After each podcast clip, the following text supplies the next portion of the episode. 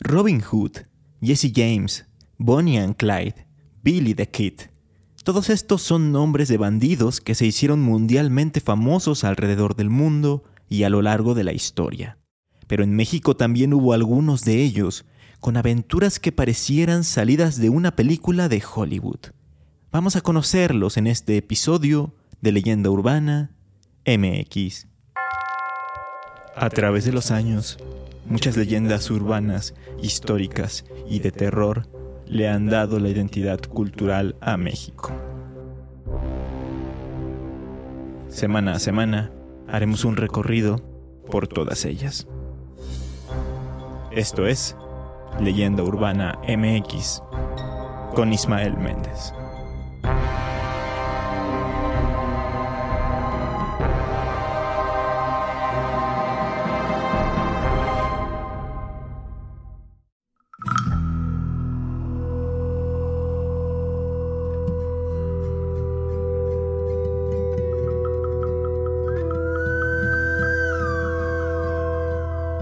Cuando se habla de bandidos en México, la primera persona que se me viene a la mente es Leonarda Martínez, mejor conocida como la Carambada. Esta mujer está rodeada de misterios y leyendas urbanas. Hasta el día de hoy existen muchas versiones sobre su vida y obra. Según las crónicas, Leonarda nació en el pueblo de La Punta, Querétaro, en el año 1842 y desde chica se vio envuelta en un ambiente difícil y hostil, por lo que desde muy temprano se entregó a los vicios y a la vida inmoral. Después empezó a hacer excursiones nocturnas con algunos delincuentes de la zona, en las que iban a robar caballos y bueyes a los ranchos vecinos. Pero más adelante se hizo famosa cuando formó una banda de salteadores de caminos con otros habitantes de su pueblo natal. Es decir, que ella, junto con otros bandidos, se escondía a las orillas de los principales caminos queretanos para emboscar y robar a aquellos que pasaban por ahí transportando mercancías o cosas de valor. Se cuenta que para hacer estos asaltos se vestía de hombre, y se cuenta también que gustaba de humillar a sus víctimas. Lo que hacía es que una vez concluido el acto, se abría la camisa y les mostraba el pecho, para que vieran que habían sido robados por una mujer. Respecto a su apariencia, existe la creencia de que era muy guapa, esto debido a un libro por demás cuestionable. Pero ya llegaremos a eso. Por ahora, les puedo decir que de acuerdo con Valentín Frías, considerado el padre de la historia queretana y que vivió por la misma época que Leonarda, la describió de la siguiente manera. Leonarda era chaparra, demasiado trigueña, de ancha cara con una cicatriz en el carrillo izquierdo, de pelo negro y ojos vivarachos, gorda y de levantado pecho. Hasta aquí todo lo que les he contado está apegado a la realidad, pero hay un punto en el que las cosas se empiezan a distorsionar y en el que los relatos empiezan a meter cosas un tanto fuera de lugar. Cuando yo fui a San Juan del Río, tomé un tour de leyendas y en un punto del recorrido nos contaron sobre la carambada. Pero en esa versión decían que durante el Segundo Imperio Mexicano, Leonarda se había enamorado de un francés, de un capitán imperialista, aliado de Maximiliano de Habsburgo. En una ocasión, los republicanos capturaron al francés y lo condenaron a muerte. Tras esto, Leonarda suplicó que lo perdonaran y que no le quitaran la vida. Súplica que llegó hasta los oídos de Benito Juárez, quien ignoró por completo el pedido y ordenó el fusilamiento del extranjero. La carambada quedó destrozada y con un rencor muy grande hacia el llamado Benemérito de las Américas. Tiempo después, ella coincidió con Juárez en la hacienda de Valvanera, ubicada en la capital queretana y aprovechó el momento para poner en la bebida del presidente unas gotas de un poderoso veneno derivado de las hojas de una planta conocida como veintiunilla, misma que surte efecto justamente 21 días después de ser ingerida. De ahí su nombre. Pues bien, la historia registra que justamente 21 días después de esa reunión, el 18 de julio de 1872, el presidente Juárez murió a causa de angina de pecho. Todo esto supuestamente fue confesado ante un sacerdote por la propia mujer en su lecho de muerte. Entonces, según esta versión, Leonarda Martínez, la carambada, asesinó al mismísimo Benito Juárez. Sí, ya sé que suena todo muy descabellado. Y no solo suena, sino que lo es. Pero, ¿de dónde salió esta historia? Según el periodista Juan Manuel López Alegría, en su artículo Sin derecho a fianza, la carambada, asesina de Benito Juárez, él estuvo rastreando el hecho y encontró que todo surgió debido a un libro que mezcla realidad con ficción, escrito por Joel Verdeja Sousa y llamado La carambada, realidad mexicana. En sus páginas se menciona por primera vez que Leonarda envenenó a Benito Juárez con una planta, y desde entonces la historia se ha replicado y por eso hasta la actualidad se sigue creyendo en ella. Hasta en páginas oficiales del estado de Querétaro la difunden de esa forma. Las razones que expone el periodista en su artículo para dudar de esta versión son varias. Entre ellas está el que el antes citado Valentín Frías nunca mencionó el acontecimiento en sus trabajos, y eso que fue contemporáneo de la bandida. En 1900, fecha en que Valentín Frías publica Leyendas y Tradiciones Queretanas, el cuento de que una mujer envenena a Benito Juárez aún no existía. Por lo tanto, esta leyenda, iniciada por alguien que no supo entender que lo que hizo Joel Verdeja Sousa era fruto de su imaginación combinada con algunos datos reales, es posterior a 1941 después de publicarse La Carambada, Realidad Mexicana. Otro dato con el que defiende su argumento va de la mano con los corridos que se escribieron sobre la carambada en su época, como uno fechado justamente en 1872, en el que se enumeran las hazañas que realizaba la mujer y en el que nunca se menciona nada sobre la muerte de Benito Juárez. Así hay más datos e investigadores que desmienten la versión de la carambada envenenando a Juárez, como el doctor José Martín Hurtado Galvez, quien en su texto Leonarda Martínez, La carambada, afirma que el libro de Verdeja Sousa tiene muchísimos errores históricos. Lo que sí es una realidad es que Leonarda Martínez era muy temida por la gente de la época y los testigos y víctimas afirmaban que era muy pero que muy hábil con el machete con las armas de fuego y montando a caballo. Finalmente, basándonos nuevamente en los escritos de Valentín Frías, en el año de 1886, Vicente Otero, segundo de rurales de aquella época, salió a buscar a Leonarda para capturarla y la encontró por la hacienda de la capilla, camino a Celaya. Inmediatamente abrió fuego hacia ella y hacia sus compañeros, pero solo se logró atrapar a dos, pues los demás pudieron escapar. Leonarda sí fue agarrada, pero ahí mismo se le aplicó la ley fuga, quedando tirada revolcándose en su sangre. Acto seguido fue llevada a un hospital para hacerle una autopsia. Sin embargo, al día siguiente los practicantes reconocieron que todavía tenía vida. La reanimaron y lograron hacer que hablara. Su última voluntad fue que le llevaran un sacerdote, con quien se confesó detenidamente y murió hasta el otro día con muestras de arrepentimiento. Curiosamente, hasta sobre su muerte hay versiones diferentes. Hay quienes dicen que fue capturada y fusilada pero posteriormente, tal como se puede escuchar en uno de los tantos corridos que le fueron dedicados. En el año 86, cierto día a la madrugada, fusilaron a Leonarda, la famosa carambada.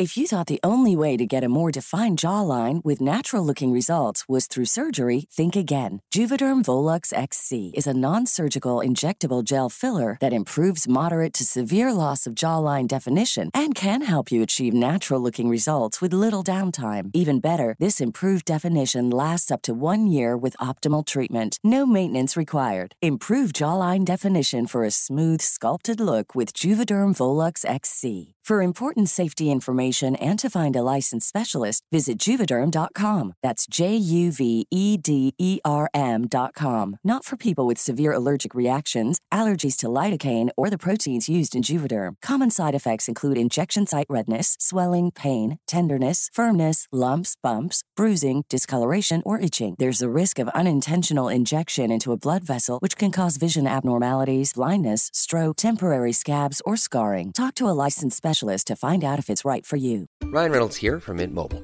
With the price of just about everything going up during inflation, we thought we'd bring our prices down. So to help us, we brought in a reverse auctioneer, which is apparently a thing. Mint Mobile unlimited premium wireless. Ready to get 30, 30, bit to get 30, bit to get 20, 20, 20, bit to get 20, 20, bit to get 15, 15, 15, 15 just 15 bucks a month. So, Give it a try at mintmobile.com slash switch. $45 upfront for three months plus taxes and fees. Promo rate for new customers for limited time. Unlimited more than 40 gigabytes per month. Slows. Full terms at mintmobile.com.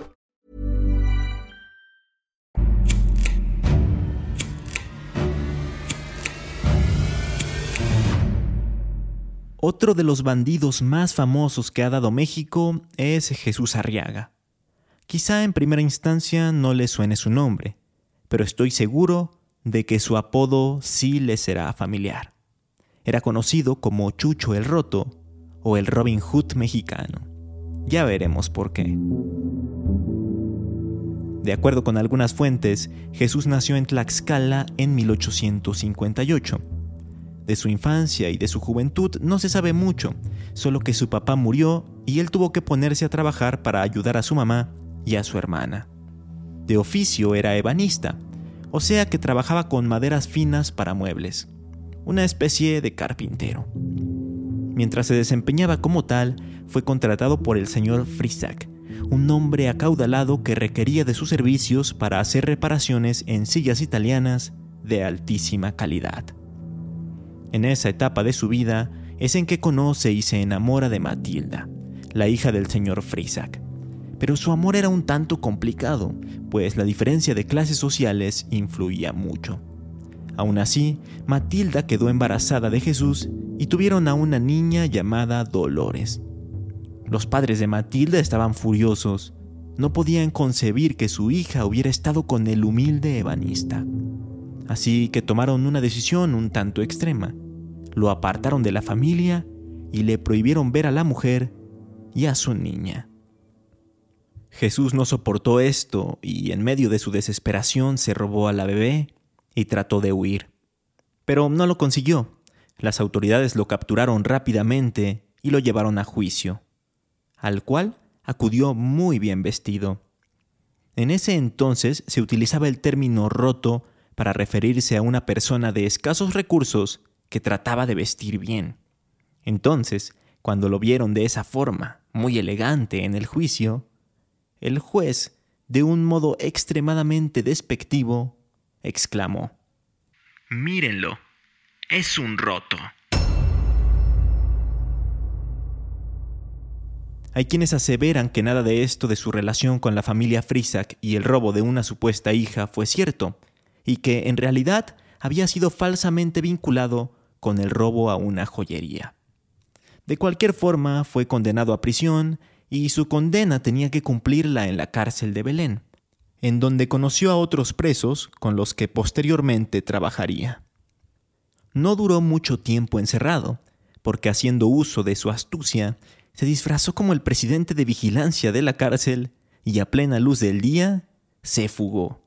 Y no solo eso, sino que liberó a sus compañeros. Una vez libre, le agarró coraje a las clases altas y, como forma de venganza, se dedicó a robarles. Lo que ganaba con ello lo utilizaba para ayudar a las personas con menos recursos, a los más necesitados. De ahí que se le conociera como el Robin Hood mexicano. Lo interesante de Chucho el Roto es que no utilizaba la violencia para robar. Nunca portaba armas y nunca derramó ni una sola gota de sangre. Más bien trataba de ser ingenioso para obtener lo que quería. Era, digamos, un estafador. Decían que era tan hábil que incluso logró robarle un costoso reloj de muñeca a nadie más y nadie menos que a Porfirio Díaz. Aunque claro, esto es solo una leyenda urbana. Debido a sus crímenes fue capturado en varias ocasiones más, pero no servía de nada, porque siempre terminaba escapándose.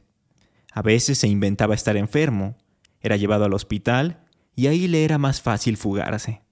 En otra ocasión se cuenta que estando otra vez en la cárcel de Belén, se pudo escapar por un agujero. Una de las veces en la que fue más cínico únicamente se limitó a forzar la chapa de su celda y se fue tranquilamente caminando. Sobre esto, el periódico La Iberia escribió el 10 de marzo de 1876. En su calabozo dejó una carta para el señor gobernador, despidiéndose amigablemente.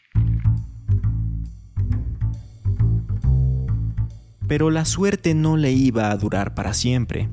En 1894 fue capturado una vez más mientras trataba de llevar a cabo un atraco. Fue mandado a San Juan de Ulúa y como podrán imaginarse, intentó huir, pero esta vez no lo logró y fue condenado a recibir 300 azotes, mismos que le provocaron la muerte. A pesar de que se ha idealizado mucho la figura de Chucho el Roto por sus comportamientos altruistas, como bien menciona el historiador Gerardo Díaz en su artículo La leyenda de Chucho el Roto, en realidad no hay ninguna prueba de que haya actuado de tal forma. No se comprueba obra alguna de caridad. Ninguna declaración lo asegura. Todo es un murmullo. Así que Jesús Arriaga pudo haber sido un simple ladrón que actuaba por interés propio.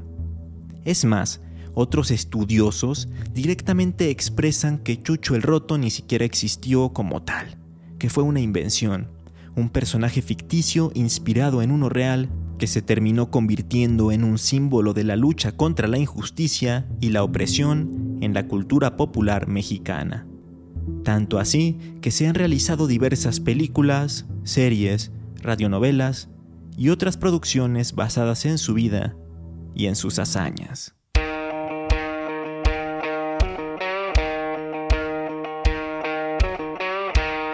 Ahora conozcamos a un bandolero totalmente opuesto a Chucho el Roto en cuanto a su modus operandi, ya que tenía sangre fría y no le temblaba la mano si se trataba de derramar sangre.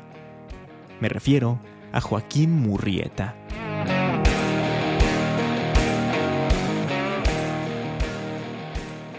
Al igual que en los dos casos anteriores, hay muchas variantes y enigmas sobre su vida yo les voy a contar la versión más popular. Este hombre nació en 1829 en alguna parte de Sonora. Algunos dicen que en Álamos, otros dicen que en trincheras.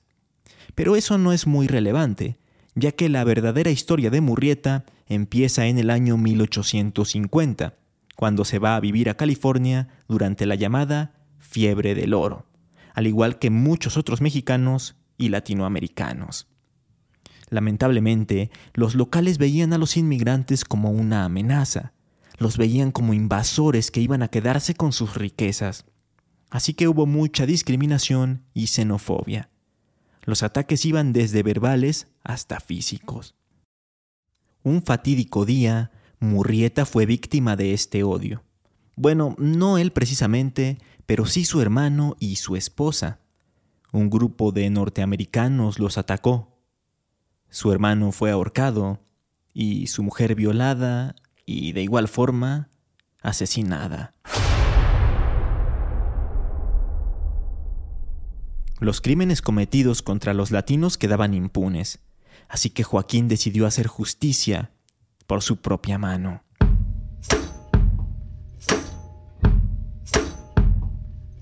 Formó una banda de forajidos conocida como los Cinco Joaquines, porque estaba conformada por él y cuatro tocayos suyos. Bastante curioso el asunto. Con esta banda se dedicó a robar estadounidenses a punta de violencia. Y si era necesario, no dudaba en quitarles la vida. Se estima que mató a unas 20 personas y que robó hasta 100 mil dólares en oro. Esto hizo que las autoridades lo persiguieran y le pusieran precio a su cabeza.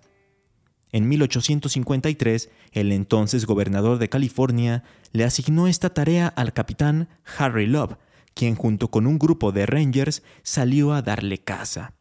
El 25 de julio de ese año, los rangers emboscaron a los cinco Joaquines y se desató un enfrentamiento en el que murieron Joaquín Murrieta y Joaquín García. Para comprobar la muerte de los forajidos, Harry Love les arrancó las cabezas y las llevó a la ciudad de Stockton para reclamar su recompensa.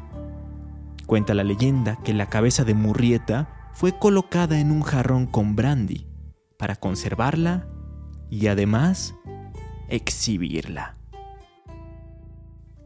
Pero, ¿qué creen? También puede ser que todo esto no sean nada más que exageraciones. El historiador estadounidense Eric Hobsbawm afirma que lo que se cuenta sobre Joaquín Murrieta es un invento literario, pero lo bastante verosímil como para haber penetrado en el folclore e incluso en la historiografía californiana. Ahora bien, en el artículo Joaquín Murrieta de California, publicado por la revista Relatos e Historias de México, se menciona que el primer relato estructurado sobre este personaje fue Vida y aventuras de Joaquín Murrieta, el célebre bandido de California, mismo que fue escrito por John Rolling Reich y publicado en 1854, como un folleto de 90 páginas del que ya no existen copias, y que luego ese relato fue pirateado por una gaceta de California pero alterando algunos detalles. Quizá a partir de ahí se fue modificando y se fueron agregando hechos para hacer la narración tan impresionante como la que conocemos hoy en día. Aún así, hay cronistas de Sonora que durante sus investigaciones han encontrado papeles parroquiales que demuestran que un tal Joaquín Murrieta sí nació en el estado.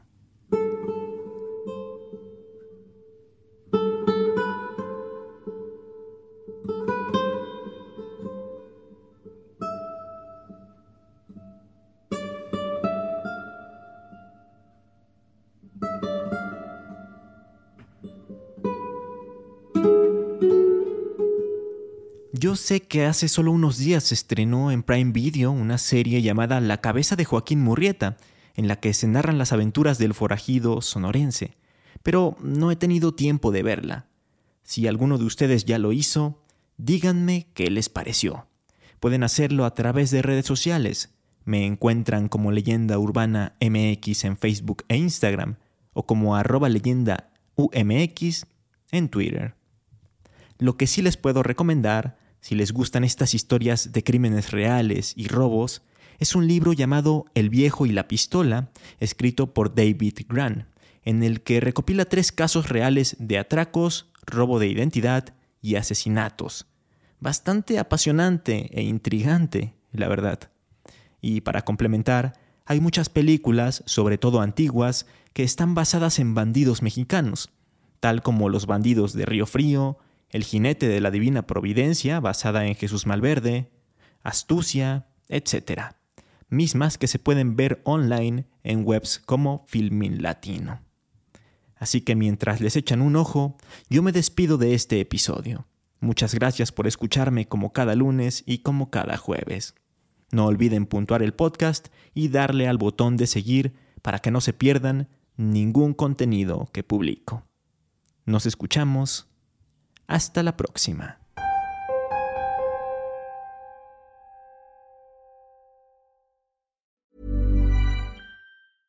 Hey, folks, I'm Mark Marin from the WTF Podcast, and this episode is brought to you by Kleenex Ultra Soft Tissues, your ally to help tackle your allergy symptoms this season. I love the change of seasons, but nobody loves pollen and all those other things floating in the air that make you sneeze during this nice weather. Kleenex Ultra Soft Tissues are hypoallergenic and allergist approved, so fight back against watery eyes and runny noses without worrying about irritating your skin. For this allergy season, grab Kleenex and face allergies head on.